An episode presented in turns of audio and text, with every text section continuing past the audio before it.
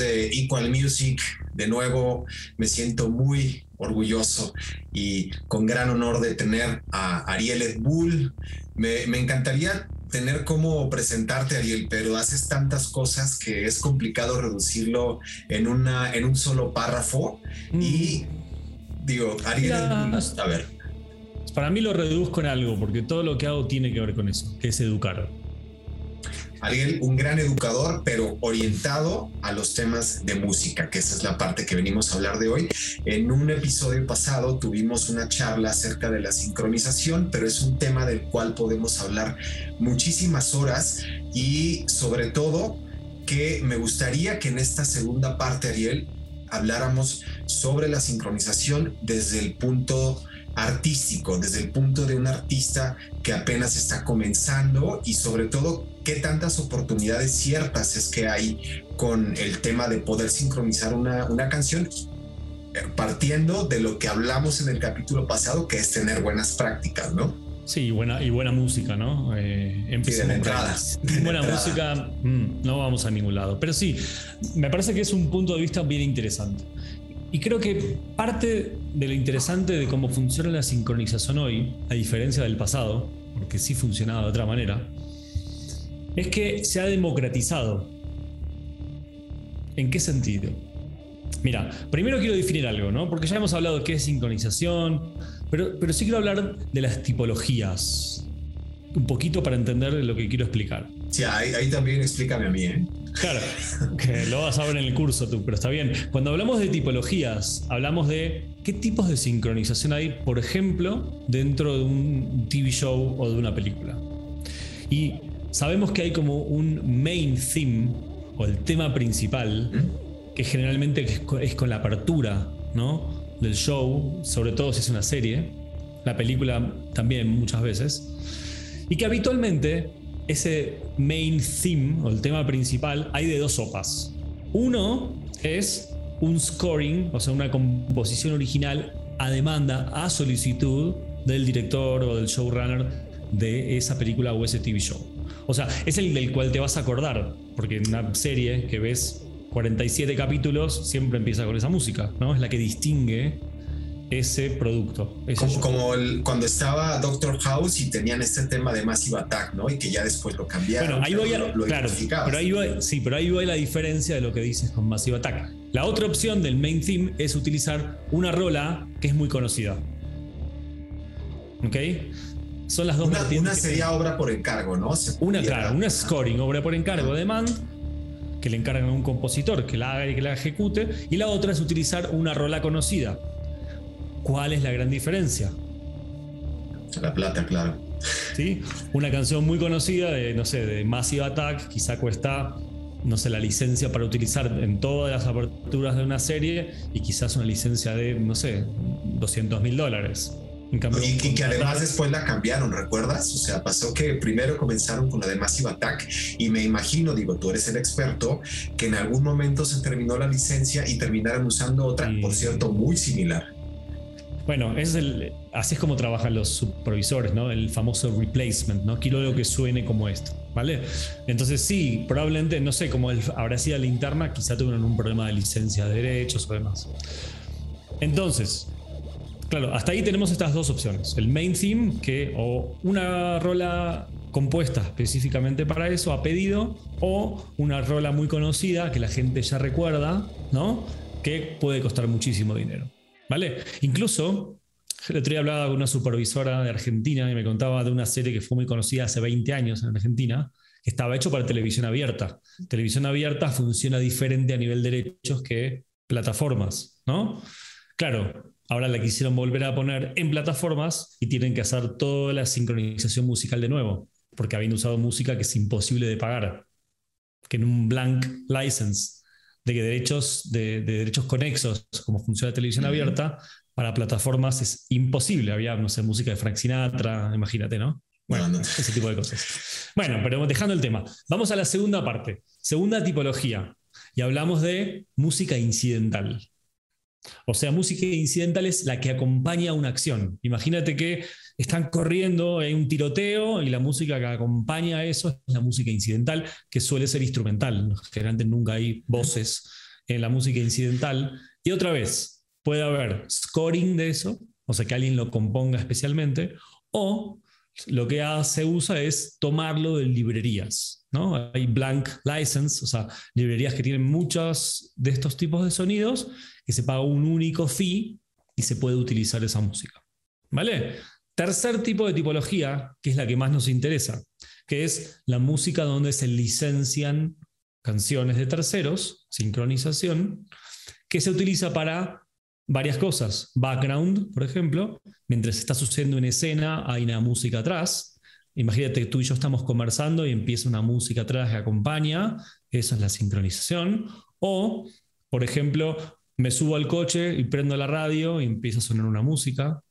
O si estuviéramos viendo una película instrumental, eh, musical, de repente estaría contigo y me pongo a cantar una canción. Entonces también hay una sincronización de obra. ¿Vale?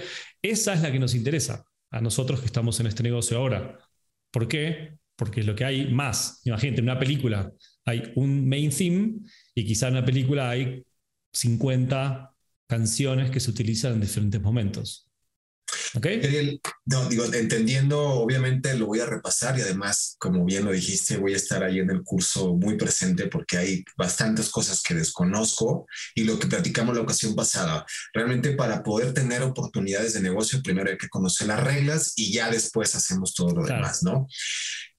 ¿Qué tan, qué tanta es o qué tan, qué tan poca o qué tanto es la oportunidad para un artista nuevo? Ahorita fuera del área decíamos Sí, a, eso iba. sí, a eso iba, tal cual. Lo que digo es que justamente en esta parte, que es la que nos interesa, es la música del background que sale del coche, que sale de la radio, esa es la música que se ha democratizado. Porque el supervisor musical no busca que esa canción sea de los Rolling Stones. Lo que busca es que esa canción que suena en ese momento colabore con la atmósfera que quiere crear el director.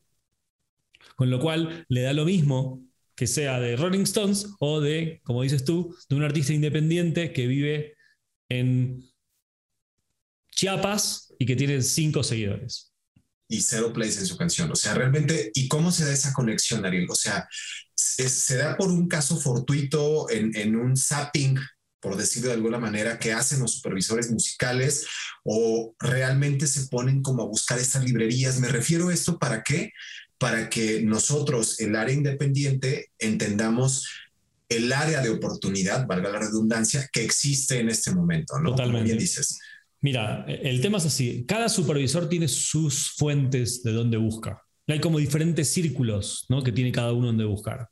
Primero lo que tiene más a mano, luego cosas más específicas o más de nicho. Ahora, lo que es seguro es que es difícil que te caiga por sorpresa como artista por lo que dices tú como del zapping. Es difícil. ¿Por qué es difícil? Porque alguien tiene que ocuparse de, hacer la conexión, aunque sea por zapping fortuito, entre ese artista de Chiapas que tiene cinco seguidores y el supervisor. Entonces, en el medio hay muchas cosas. Que la verdad no, podría explicar todo eso hoy en, este. No, para eso hay un curso, así que. No, y aparte, porque nos va a llevar unas cuantas horas, pero básicamente hay que entender cómo piensa un supervisor musical, cómo ejecuta un supervisor musical y qué responsabilidades tiene. Entonces tú como artista lo que tienes que hacer es entender esto empáticamente y prepararte para poder hacer esas conexiones. Y les voy a dejar una muy simple. Tú dices, mm, mira, mi música suena en esta serie que me gusta, creo que iría muy bien con el estilo de música que pone el supervisor en esta serie. Bueno, por ejemplo, te puedes meter en internetmoviedatabase.com imdb.com, que suele tener de cada serie que busques, abajo dice chiquitito en algún lado quién es el supervisor. Y podrías contactarlo, decirle, mira, amigo, me encanta tu trabajo, creo que mi música encaja mucho con lo que estás haciendo. Digo, y hay que, hay que repetir mucho esto. Evidentemente, para lograr estos procesos es Insisto, pueden irse al episodio pasado, pero las buenas prácticas de tener los derechos, de tener los masters. Ah, sin eso olvídate. Sí, o sea, sin eso no va a pasar. Sin eso nadie te va a prestar atención. Porque, porque, claro, porque justamente lo que tienes que hacer tú como artista es facilitarle el trabajo al supervisor, no complicárselo. Sí, claro. Y además que también estamos hablando de momentos en donde si bien está abierta la oportunidad, pero también la realidad es que hay muchos players. Entonces eso hace que las buenas, hay dos maneras de hacer las cosas, o bien o mal. Pero como todo en la vida, ¿no? Eh, al final. A ver, lo que me parece importante de la conversación de lo que traías es, como artista independiente que no tengo un posicionamiento, eso no me limita conseguir placement en sincronización. Tengo que seguir los pasos y hacer mi trabajo pero no es una limitación. Y eso está genial. Porque antes, en el pasado, la, a ver, si nos vamos a la televisión abierta de hace unos cuantos años, la, la, la música que aparecía en los, en los diferentes espacios era un espacio de promoción. Entonces, generalmente utilizaban los lanzamientos de las majors como cortinas de los programas. ¿Te acuerdas de eso? Sí, claro. Y era, y era como bien, en ocasiones incluso era música del mismo label de la televisora. O sea. Bueno, por ejemplo, obvio, claro. O de acuerdos con la major con la que tenían el acuerdo más grande. Entonces, el, supervisor, que no era un supervisor, el musicalizador de los programas, le mandaba una lista sábana de los lanzamientos y si tenía que usar esa música. Y ya sabías dónde la acomodabas. Pero ahorita ¿qué digo? Lo, lo, que mencionas, por ejemplo, Dark, o sea, esta serie muy exitosa de Netflix, se caracterizó mucho, digo, por tener una historia increíble, por tener una fotografía increíble, pero su música, o sea, me parece muy importante. De hecho, eh, ahorita repetimos las páginas porque creo que ahí hay que, hay que poner mucho ojo y mucho oído, ¿no? Totalmente. Mira, trajiste esa serie, que es una serie alemana, además, ¿no? Y que tiene mucha música electrónica en la, eh, la, serie y también mucha música incidental, que yo creo que sí debe estar compuesta, el scoring. O sea, el main theme de la, de la serie es cuando empieza, ¿te acuerdas de la música? Y si te acuerdas, muchos elementos de esos son los que se repiten durante toda la parte incidental. Y después tiene sí un montón de música pop, electrónica en las escenas, incluso cuando va pimponeando de una época a la otra, ¿no? Que le da también cierta realidad, ¿no? Sí, le, da ese contexto, claro. Claro, esa atmósfera que quiere crear, contar el director cuando cuenta una historia. Por eso entonces tenemos que tener en cuenta que la música cumple diferentes papeles, de acuerdo al tipo de medio, ¿no? En publicidad el medio lo que quiere es venderte un producto o un servicio. La música tiene que llevarte a eso en una serie o una película, tiene que ir con la historia que quiere contar el director o el guionista. ¿Cierto?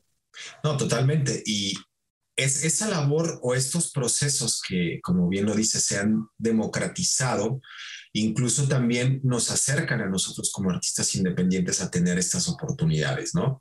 Totalmente. Pero también hay un montón de cosas que desconocemos. O sea, no solo los temas de derechos, los temas de tener el máster, digo que también los, los abordamos la ocasión pasada, pero de repente se siente muy lejano el punto artista independiente, supervisor musical. O sea, a nivel... te lo podría decir así, ¿no? Se siente como inalcanzable. Pero es más una barrera mental que otra cosa. Y me siento hablando ahora de sincronización como me sentí hablando de música digital en el 2012. Oye, Ariel, una duda, ¿por qué el, número de, o, lo que representa el número para ingresos en la música, la sincronización regularmente tiene un papel tan pequeño como de 2, 3%? ¿Es por qué?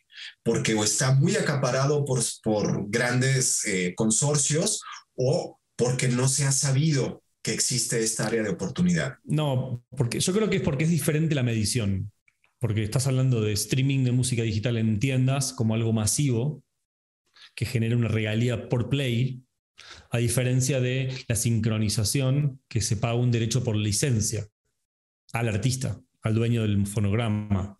Entonces, eh, la medición es muy diferente. Una cosa es una cosa masiva y otra cosa es un contrato de licenciamiento entre partes. Entonces, es muy difícil medirlo. no podemos comparar uno con el otro, son cosas diferentes. Lo que sí te puedo decir es que para un artista que tiene cinco seguidores, hasta, por ejemplo, si consigue una canción, ponerla en un pedazo chiquitito en una TV show sin grandes cosas, estamos hablando de una licencia de, no sé, de entre 500 y 1500 dólares. Sí, que, estamos hablando de, un contrato malísimo, ¿no? de uno malo. De alguna manera. Claro. Sí, uno más malo, quieres. Una película lado B de un cineasta independiente mexicano. Quizá muy malo. No sé, igual le dice, tengo, tapándome así de la vergüenza, me da, tengo 300 dólares para darte. ¿Ok? Ese artista que tiene 5 seguidores, para que genere 300 dólares en tiendas digitales, tiene que tener muchos plays. Como 3 millones. ¿Ok? Entonces lo que quiero decir con esto es que la barrera mental de lo que tú dices, de donde estoy lejano en relación a la supervisión, es una barrera de acá. Pero si aprendemos cómo funciona, nos metemos, hacemos la tarea, el paso a paso, bueno, con que empieces a pegar una sincronización en algo, estás generando dinero. Eso es lo que quiero decir. Oye, y, por ejemplo, perdón, perdón. No, y hay cada vez más oportunidades porque cada vez más plataformas están generando contenido. Mira, ahora llegó otra plataforma a Latinoamérica. Más las que faltan. Más las que van a seguir llegando. Eh, y todas están generando contenido original. Y todas necesitan música local de, lo que, de la historia que están contando. Entonces, eso con respecto a, TV shows. Pero películas, cada vez hay más películas también. Bueno, ahora estamos un tema con el tema de los estrenos en los cines. Ya se enteraron ahí de lo que pasó con Scarlett Johansson. Eh, bueno, eh, cada uno con su derecho.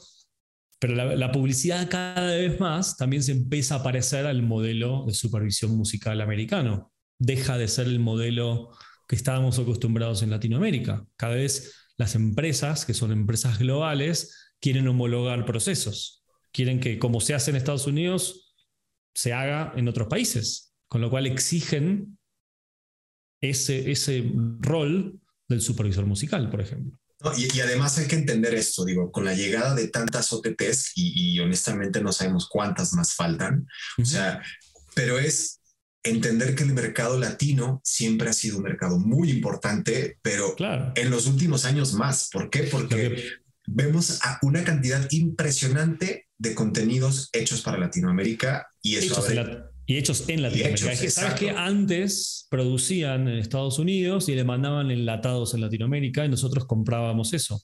Hoy ya no. Hoy consumimos más lo que nos parece más real, o sea, contenido que hable de nosotros, no de ellos. Sí, totalmente. Los temas de identidad se están reforzando mucho y por lo mismo lo mencionamos también la ocasión pasada. No puedes musicalizar una escena que se está llevando a cabo en Oaxaca con metal turco o no sé, o sea, no, no tiene sentido. Ese, es, el, punto. Y además, ¿qué, ¿qué tanto es posible, Ariel, si, por ejemplo, una banda chiquitita o yo, músico independiente, que apenas arranco mi carrera y de repente logro colocar un tema en, X eh, proyecto, ya sea una serie, un comercial, etcétera, si hay como estos supervisores musicales donde dicen, oye, este man está haciendo cosas buenas, hay que seguirlo. O cómo es este proceso para yo poder seguir en, este rubro también, ¿no? Hay varios temas. Eh, si tuviste un contacto directo con un supervisor y lo colocaste una canción, probablemente lo que pasa es que a partir de ahí ese supervisor ya te tiene en la mira cuando tenga este tipo de proyectos, cuando busque este tipo de música, sé que te voy a buscar, te voy a pedir qué más tienes. Y eso, eso es buenísimo. ¿Vale? Por otro lado, hay que ver como un artista independiente, como dices, pequeño, que no tiene todavía un posicionamiento, el hecho de que pongan tu música en algún medio de este tipo también te genera promoción. Y a ti como artista te permite hablar de eso en redes sociales, con lo cual funciona. Sí, es, un win-win por todos lados. Claro, ese es un poco el asunto. Ahora, si te va a ir a buscar o te va a recomendar, bueno, ya depende de cada supervisor y la, imagínate la cantidad de música que escucha todos los días un supervisor. Entonces, pero cuando a alguien le gusta, lo recomienda, ¿no? Fíjate tú, piensa tú, Juli, cuando algo te gusta, ¿no lo recomiendas? Sí, por supuesto, digo, y en todos los aspectos, ¿eh? desde series o, por ejemplo, nosotros que estamos muy clavados en el tema de la música, hay series que recomendamos solamente por la música, ¿sabes? hay una serie que estuve viendo que la música está increíble, que busquen la banda. Ahí está hecha el playlist de la banda de sonido en, las tiendas, que se llama Euforia, que es una, serie que hizo HBO hace el año pasado, la, segunda temporada. Tiene dos temporadas. No, tiene una sola temporada, perdón. No, está por salir ahora la segunda temporada. Muy buena la banda de sonido. Y hay de todo, mezcladísimo de todo. Y lo reconoces precisamente por esto, ¿no? O sea, yo eh, en la primera charla que tuvimos, después le di una revisitada a la serie de Vinyl, que está en HBO, por cierto, que no hubo una segunda temporada, pero cuando escuché la música que tenía esa serie, dije, probablemente se quedaron sin plata por las canciones que utilizaron, ¿no? O sea, está brutal. Estuvo, raro eso. Hay otra serie que me gustó muchísimo la música y es todo lo opuesto a esto. Es música original, cantado por la misma chava que se llama Little Boys en Apple TV, en Apple Plus. Eh, hay una serie que se llama Little Boys, que tiene también por una sola temporada, y justo le cuenta la historia de una chica, una songwriter neoyorquina, ¿no? ahí vagando para armar su carrera, y son todas canciones originales, cantadas por la misma chava que no es, no es la que actúa, es otra persona, y me encantó me encantó, me encantó la banda de sonido de esa serie también. Little Boys, la pueden buscar también en redes. Y, que se vuelve además una parte como un, ente eh, sonoro que siempre va a formar parte de estas series. Ariel, yo como músico independiente, o si me interesa también ingresar al área de, de supervisión musical, ¿por qué tengo que tomar el curso? ¿Qué voy a obtener de este curso? Es una buena pregunta, pero mira, empecemos porque no hay este tipo de cosas hechas en Latinoamérica para latinoamericanos en español. Entonces, eh, lo primero es entender cómo funciona la industria. Como decías al principio, si no entiendo cómo voy a jugar. Entonces, lo primero es entender qué es la sincronización, cómo funciona, quiénes son los actores, qué es un supervisor musical y qué hace, y cómo lo hace, y cómo piensa. Y entonces, ¿cómo me preparo yo como artista o como dueño de catálogo o lo que sea, con mis contenidos para llegar a esa persona. Y luego, cómo me conecto con esa persona y cómo le presento mi material. Y todo eso es lo que vamos a hacer a nivel teórico-práctico. Y además, como cerecita para mí del pastel, es que vamos a tener dos sesiones de supervisión, escucha y feedback con supervisores reales. Qué nervios. eso sí, ¿no? Está genial porque... No, pero son buenos nervios, son buenos No, pero es que en la vida real tú te mandan o te llegó un brief por alguna razón y tú mandas tu rol, haces tu pitch y nunca vas a recibir más que un gracias cuando no es tu rol a la que se coloca. Y si bien te va, ¿no? Y si bien te va. Entonces acá vas a tener la oportunidad de no solo tener el gracias, sino de escucharlo en tiempo real con gente que se dedica a esto todos los días y que te den su feedback, te digan, mm, fíjate que esto, fíjate que lo otro, que, el máster, que la mezcla, que no encaja con lo que pedí, que... Y eso no lo vas a tener en ningún otro lado. ¿Vale? Entonces vamos a tener dos sesiones de eso, donde vas a tener, vas a recibir el brief del supervisor, como en la vida real, vas a tener que hacer tu pitch, vas a tener que aprender a manejar tu, tu metadata, porque si no haces tu metadata y todo, no sirve porque te llega una música y no sabe ni quién es ni, ni nada. Vas a tener que aprender a hacer el trabajo como en la vida real, hacer tu pitch y después entonces en esta sesión escuchar en tiempo real con el supervisor y ver qué te dice. Y también para esto incluí en, el, en un pequeño módulo de darte tips para recibir feedback. Porque algo que he descubierto trabajando con muchas personas. Eso es muy importante.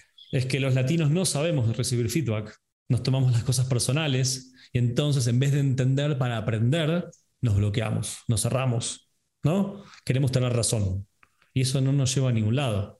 Tenemos que aprender a escuchar empáticamente lo que nos dice el otro que sabe más y tomarlo como un regalo, entender de ahí qué tenemos que mejorar nosotros. y además, además que por eso están ahí. Cuéntame un poquito sobre los ponentes, Ariel. Mira, además, además de ti. Sí, sí, bueno, yo voy a estar facilitando toda la parte teórica práctica. Em, por esto, porque soy, me dedico a educar, a buscar una forma eh, pedagógica de explicarte las cosas de manera que te funcione, que entiendas. ¿okay? Luego está Alex Menk, que es un supervisor musical que es brasilero y vive en Los Ángeles, eh, y que es un amigo y que es genial y que lo interesante es que habla los tres idiomas y que trabaja para los tres mercados, ah, para Brasil, para Latinoamérica y para Estados Unidos. Y luego está Héctor Vázquez, que es mexicano, quizá alguno lo conoce, trabaja acá muy bien con, muchas cosas, con lo cual eh, nos va a poder contar un poco de cómo él trabaja en México y bueno, y todo lo que ya hemos hablado. Y después vamos a tener también a John Misraji, que en ese caso voy a tener que ser de traductor también porque es, es, americano y no habla español, que es el director de sincronización de Bodega Sync, O sea, es una estructura de, representación en Estados Unidos que trabaja para el mercado gringo y para el mercado latino. Con lo cual va a ser súper interesante entender qué miran ellos para buscarte y seleccionarte y firmarte y representarte para conseguirte oportunidades. Hablando de las oportunidades. No, y hablando también de las oportunidades, es si se llega, cuando se llega a generar este link, yo tengo mis derechos, tengo todo, pero no tengo un publisher. ¿Cómo afrontar esa parte? Bueno, hay dos formas. O sea, eh, tener un publisher no es obligatorio para sincronizar, pero si lo tienes, tiene que haber una estrategia. Y tienes que buscar un publisher que haga esa chamba por ti. O sea, la función del publisher es promover tu obra. Claro, exactamente. Porque ¿vale? también ganan de eso. Y sí, por supuesto. Y si no lo hace, de nada te sirve tener un publisher. ¿No? Esa es un poco la idea.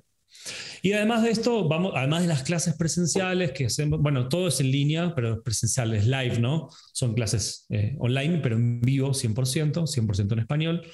Y además de eso, en un Google Classroom, donde tendremos todos los materiales adicionales y todo lo que tú necesites saber para los accesos a las clases, para las descargas, para las tareas que tienes que hacer, de una manera como muy ordenada que te sirva para ir paso a paso y ver videos adicionales que ya algunos grabados y otros estoy grabando en estos días. ¿Y habrá algún material didáctico de apoyo también para estar llevando estas clases o es todo tete a tete? No, vamos a tener, sí, yo hablo con ustedes, pero hay todo basado en slides que las vas a tener en el Google Classroom para descargar, tu, tu, PDF con todo lo que vayamos viendo, con links, con información, con videos para ver, con trabajos. Sí, eh, yo no me guardo nada, yo lo que sé lo comparto, así va esto. No, y además, ok, ya estamos hablando, a mi músico, ¿por qué me interesa? Yo no les digo, ¿por qué? Pues porque está la oportunidad y si no sabemos, no entramos. Primera. Segunda, yo quiero ser supervisor musical.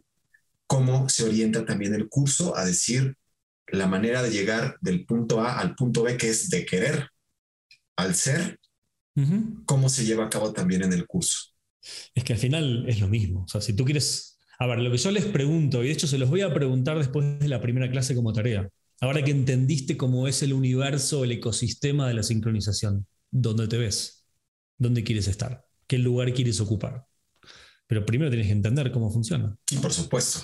Y si tú dices, bueno, yo quiero ser supervisor, bueno, vale. Entonces vas a prestar mayor atención a todo lo que tiene que ver con la construcción de las metadatas, el almacenaje de las metadatas, cómo se hace un queue sheet, cómo tiene que dilear y con quiénes tiene que dilear un supervisor musical. Bueno, y un poco de cosas más. O sea que en realidad, si quieres ser supervisor musical, sería el, curso básico. Este. Después de ahí tendrás que desarrollar tu carrera. Y además puede ser los dos también, ¿no? O sea, te puede interesar el área de creación y también el área de la supervisión. O sea, porque las herramientas van a estar ahí. Sí, o dices, no, yo quiero ser representante, quiero ser un sync rep. No quiero ser ni supervisor ni quiero ser el que hace el contenido, quiero ser el intermediario que busca buena música y la pichea a los supervisores. Ah, bueno, también. O los tres. O los tres. No, es que te, lo pregunto por qué. Porque, digo, ya hemos hablado mucho de pandemia, hemos hablado de confinamiento, hemos hablado de encierro, bla, bla, bla. Pero algo muy interesante es que muchas de las áreas de trabajo que se han estado generando, si bien ya venían automatizándose o digamos remotizándose, no sé si me acabo de inventar esta palabra. Algo así. Actualmente están esas oportunidades para que los que somos melómanos al 100% podamos tener como estos huevos en diferentes canastas, ¿no? Que es también una parte bien importante que hay que entender. No que, no que no exista, sabemos que existe un golpe económico, sabemos todas las implicaciones, pero también está el área de oportunidad que se abre gracias a esto, ¿no? O sea, como lo hemos dicho, todo tiene un bright side también. Sí, no, y, hay muchas aristas. A ver, si también soy un manager, por ejemplo. Bueno, ¿y qué pasa si como manager también me encargo de buscar oportunidades de sync para mi artista? Es un tema bien importante porque estaba a punto de preguntarte para quién está dirigido el. Pero es que, claro, imagínate, hoy soy manager, ok, no, no hay casi shows. ¿Y qué estoy haciendo? ¿Y qué pasa si como manager me capacito y lo que hago es buscar oportunidades de sincronizar, o sea, hacer los papeleos que muchas veces la banda no tiene, o sea, tener el pre-clear de las canciones, tener las cosas claras y me dedico a buscar oportunidades. ¿Existe alguna certificación que se va a obtener con, con este curso, Ariel? Yo les, les, doy un certificado mío, o sea, la validez que tiene es mía, o sea, es del, del curso. No tiene, sí, bueno, pero, pero, tú tienes una, digamos, no, pero, tú tienes una carrera muy, muy grande, bueno, así que... Ahí va. O sea, lo que te voy a decir es, participaste del curso y, y formaste parte, porque hay una evaluación final en el curso, no es así nomás. O sea, yo me lo tomo muy en serio esto. No, o sea, es como debe de ser, ¿no? Bueno, pero no sé cuántos cursos tienen esto. Yo eh, desarrollé una evaluación final para que realmente tú te hagas consciente de qué adquiriste como conocimiento. No, no es para decir, ah, sabe, no sabe, pero te sirve a ti, me sirve a mí como facilitador para entender qué tengo que mejorar, pero te sirve a ti que tomaste el curso para saber, ah, ¿y, y qué me llevo de esto? Sí, entendí. Ah, sí, entendí cómo son los derechos, entendí cómo me conecto, entendí. Vale, buenísimo, ¿no? Tocas un buen tema. ¿Qué pasa si no lo entiendo? Y si no lo entiendes, hazlo de vuelta. Te tendrás, no... tendrás, es que te tendrás la paciencia no, pero aparte, de un santo, ¿no? No, también hay una historia, porque las clases quedan grabadas. Entonces, no lo entendí, tienes el link para volver a ver la clase. y, y, es una buena alerta. Mira, me perdí algo porque me sonó el timbre y me fui a no sé qué cuando estaba en la clase. O no sé, me dolió el pie eh, y me perdí algo. Bueno, no te lo pierdas. Si te diste cuenta que te faltó, vuelve a ver la clase. No, y, te lo pregunto, Ariel, ¿por qué? Para saber también qué nivel de conocimiento debo tener yo como artista, yo como alguien que aspira a ser supervisor musical, etcétera, dentro de los rubros que existen para poder tomar el curso. Empiezo de cero, porque lo que quiero es que sea incluyente. Eh, empiezo de cero. Empiezo ABC, ¿qué es sincronizar? Así. Algunas partes iré más rápido, otras cosas me dedicaré más tiempo, pero la idea es empezar de cero para que no tengas que saber nada. Es un poco y, esa parte es lo más, es, es lo más importante. Por supuesto, no me voy a meter en la parte artística, ¿vale? Porque si no, necesitaríamos mucho más. Un año de curso. Sí, no, no me meto con tu parte artística, pero sí entender, sincronización es, sincronización es esto y de esto vamos a partir.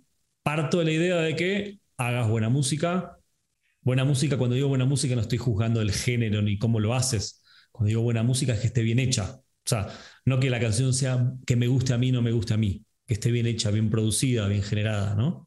De manera que alguien te la quiera usar. Es como lo mencionamos, hacer bien las cosas o hacer malas cosas. ¿Qué duración tiene el curso, Ariel? Son cuatro sábados. Los primeros dos sábados tenemos solamente la clase, que son dos horas, o sea, en, México de 9 a 11 de la mañana, y el sábado 3 y el sábado 4 tenemos de 9 a 11. El primer sábado tenemos la, la, supervisión musical de 9 a 11 y de 11 y media a 1 y media la clase. Y el cuarto sábado al revés, de 9 a 11 la clase y de 11 y media a 1 y media la supervisión. Me, me, parece muy interesante el hecho de que estén generándose estas oportunidades y estos cursos porque finalmente todo entra en el rubro de la profesionalización de lo que tanto hemos hablado, ¿no?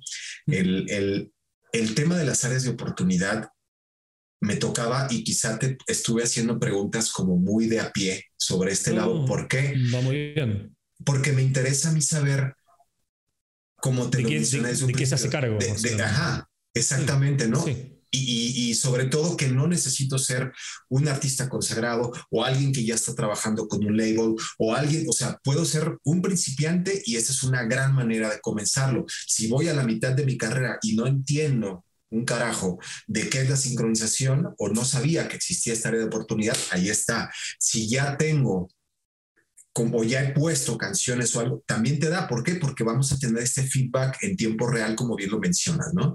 O sea, el curso está hecho para que tengas muchos elementos y que cada uno, depende de dónde estés, dónde te sitúes, dónde quieres estar en la industria, le saques el jugo a lo que más te sirve. No, y eso está increíble, Ariel. Háblame, por favor, de costes, dónde puedo saber más. Digo, todos lo vamos a poner en los show notes, pero para, para poder cerrar este brochecito de oro. En la página musicsingbees.com está toda la información, lo vas a ponerlo en escrito. El curso por lanzamiento tiene un costo de 250 dólares, que es muy competitivo. Los otros cursos que yo vi afuera cuestan 700 y demás. No, además, eh, te voy a hacer un paréntesis. Si el, si el contrato más malo es de 300 dólares, digo, pues bueno, ahí te encargo, ¿no? Y además, eh, les hice un código de descuento para ustedes. ¿Cuál te el código que vas a poner ahí con un 20% de descuento adicional, o sea que 200 dólares, o sea, son 4 mil pesos mexicanos. Me parece que está mucho más que accesible para que si realmente te interesa, te dediques.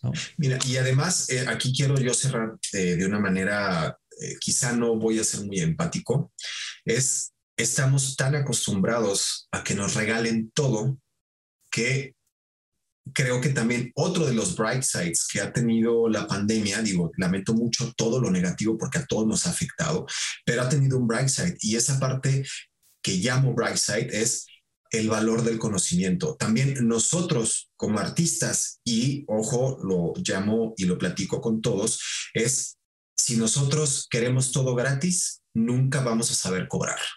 No, pero estoy de acuerdo, muy de acuerdo con eso, pero además hay un tema de, eh, o sea, la preparación de esto lleva un montón de tiempo, ejecutarlo lleva un montón de horas y tiempo, y además eh, los supervisores que vienen hay que pagarles también, es su trabajo, ¿no? No lo están haciendo porque el amor al arte nada más. es, que, nadie tiene que hacer algo sin Pero, pero cada uno tiene que hacer, eh, tiene derecho a recibir dinero por por el tiempo que le dedica y por el esfuerzo que le dedica y por el conocimiento que tiene. Por el conocimiento y sabes también por qué, Ariel, por la traducción, porque obviamente vamos a estar nosotros, les digo porque yo voy a tomar el curso y seguramente voy a hacer 50 mil preguntas cuando no entiendo una definición.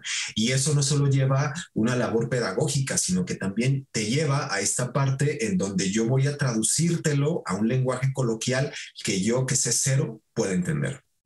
Totalmente. Y además que te habilite, porque al final lo más importante es todo esto. Es que el curso te habilite a jugar.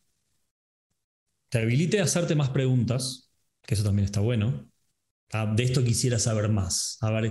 Y luego de esto, un supervisor, ¿cómo hace su carrera? Ah, bueno, pero te habilita a hacerte esa pregunta. Mientras lo que sepas es cero, ¿cómo te preguntas? ¿Dónde quieres estar? Sí, claro. Y además es importante también decirlo que tiene un cupo limitado, que por cierto, ¿cuándo cierran las inscripciones? Porque también hay que apresurarnos. No, las, las inscripciones van a cerrar el martes que viene, porque, o el miércoles. Eh, de todas maneras, en este momento quedan seis lugares nada más, de los 20. Así que... Estamos hablando que el próximo martes es 11, así que tienen entre 11 y 12 de agosto para ver si alcanzan a estar dentro de estos seis lugares, porque también me da gusto eso, Ariel, o sea, el hecho de que no vaya hacia un público tan masivo, porque de esa manera no, los puedes atender. No, no, son, está hecho para 20 personas porque a mí me gusta trabajar en grupos pequeños y poder dedicarles tiempos a cada uno. Si hay 60 personas, no hay, no hay manera que te vayas completo de esto, ¿no? Si hay 60 personas, entonces harás tres cursos, Ariel, que es lo que también deseamos que suceda. Pero no ahora, será más adelante porque hay muchas cosas que hacer. Pero sí, empecemos con este, espero que se termine de completar en estos días y que también ¿no? lo que cuenten los participantes servirá para cada vez mejorarlo más.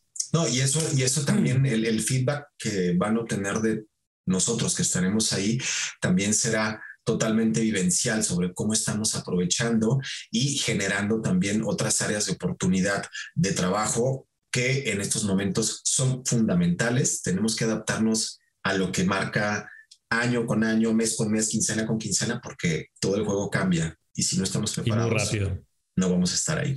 Y un último mensaje que me gustaría dar, que lo doy siempre, es esto de, mira, yo te pongo las herramientas en tu plato. Luego, ¿qué haces tú con ellas? Es tu responsabilidad. Sí, totalmente. Y, lo digo en el buen sentido, ¿no? De, nadie va a venir a masticarte todo y ponértelo así, ¿no? Aprovecha lo que tienes adelante, haz las preguntas que tengas, todo lo que tengas que ganas de preguntar, porque todo va a ser respondido o será, de esto no te puedo responder porque no sé, déjame averiguarlo. Pero una vez que tienes eso eh, en tus manos, depende de ti de qué vas a hacer. Depende de tu responsabilidad de eso, de qué vas a hacer. Y con ese gran cierre nos vamos, Ariel. Muchísimas gracias. Y les recuerdo a todos que van a aparecer en los show notes todos los links que Ariel nos hizo el favor de comentar en esta charla. Esto termina la inscripción el, entre, entre 11 y 12 de agosto y quedan seis lugares, así que apliquen también el código que tenemos aquí a través de Equal Music. Muchísimas gracias, Ariel, y yo estoy muy feliz porque ya llegue ese sabadito 14. Ya falta poco. Mil gracias a ti, Ulises, y bueno, te espero en el curso, ¿no? Nervioso, pero emocionado. Un fuerte abrazo. Esto es Equal Music y esta fue la segunda parte de sincronización musical. Adiós, amigos. Chao, chao.